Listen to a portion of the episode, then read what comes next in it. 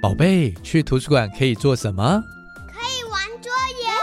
可以读绘本，可以看电影，还要爸爸妈妈陪我去图书馆。对呀，真好，图书馆里面什么都有。带着孩子走趟图书馆，可以共享阅读，可以共享欢乐，更可以读懂彼此。让我们一起好好读你。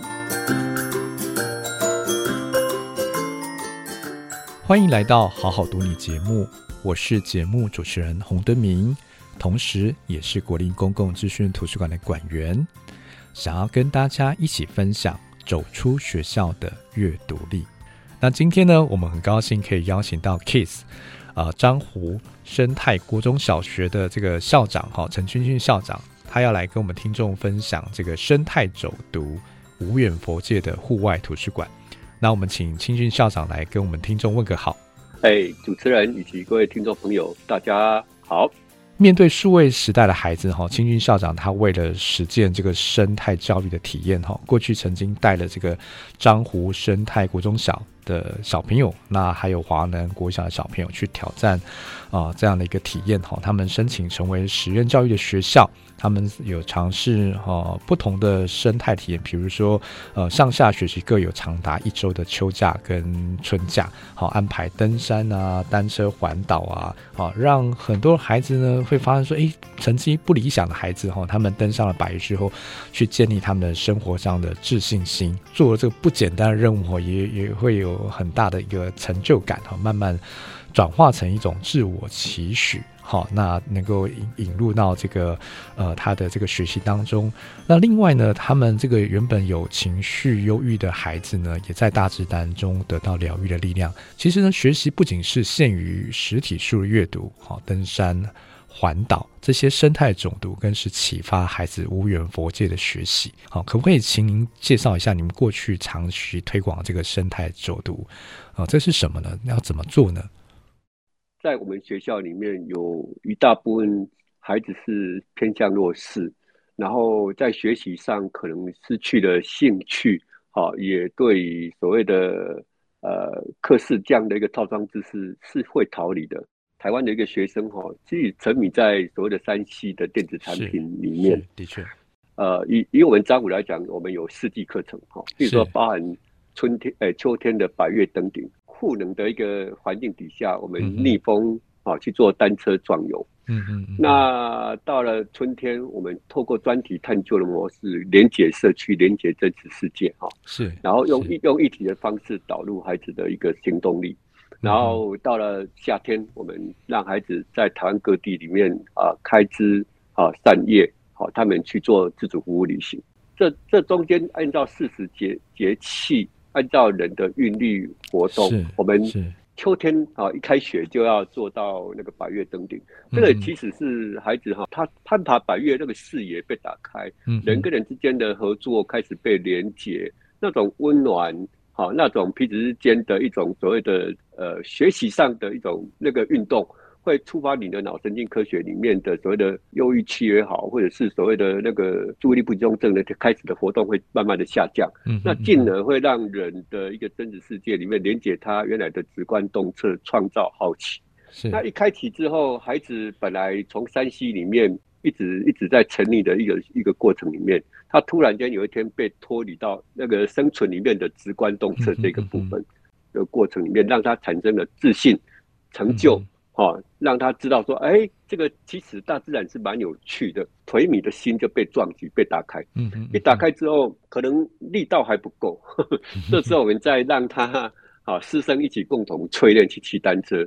孩子的心会被打开，然后那个无边好奇以及他学习的自信就出来了。出来的时候，我们本来就有所谓的课室内的领域学习，嗯嗯嗯、透过察觉、探究、行动、反思。这几个步骤，嗯，那让孩子开始从从这过程里面发现，哎，我也可以。然后从探究的过程里面，他必须要大量的收集资料。于是图书馆也好，或者线上学习平台也好，或者是所所谓的真实的世界的情境也好，好，然后行动过程里面建立他的温暖。他透过利他，他也可以去教其他人的时候，让弱弱就变得很强。嗯，那变得很强的过程里面，他就会开逐步的呃重拾他的学习兴趣，然后慢慢的从知识的这个过程里面，啊，从真实的世界里面再再慢慢的发展他的抽象思考能力，这个东西就会不断的循环，然后开启全人的一个教育模式。这也是我们为什么从四季课程的的一个节奏底下，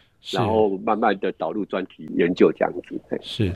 哦，的确是跟着四季的节奏，跟着节气，然后去让孩子去感觉到这个呃自然呃给予的一个体验，然后孩子去察觉到、去观察，然后他会有好奇心，然后各自然而然就会有想要去探究、去去有一些专题上的学习。这实际上是一个很棒的体验哈。哦，我真的觉得呃能够成为樟湖的呃学生是一个很幸福的事情。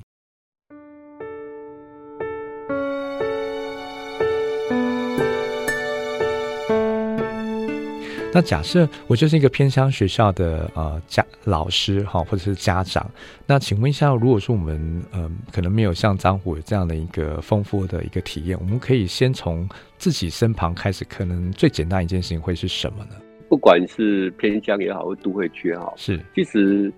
大部分都跟自然是脱节的。是是 是是是。所以当你是一个身为一个为人父、为人母哈，或者是为人师长，嗯、基本上我觉得。呃，你对于自然这样的一个学习是是是需要有一种重新再体认、再认识。没错，所以我我觉得第一步应该是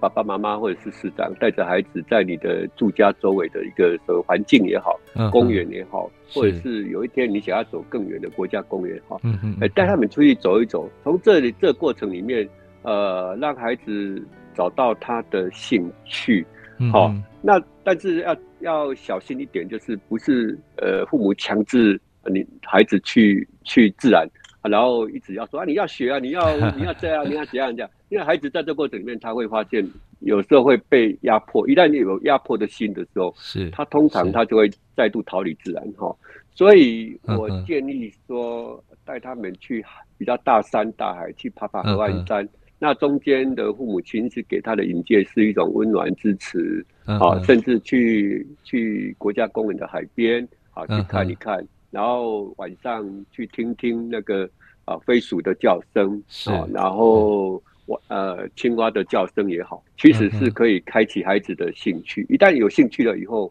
我觉得第二步还那个父母亲就可以呃依照孩子的兴趣的主题引介一些可阅读的书。第三个就是当孩子哎，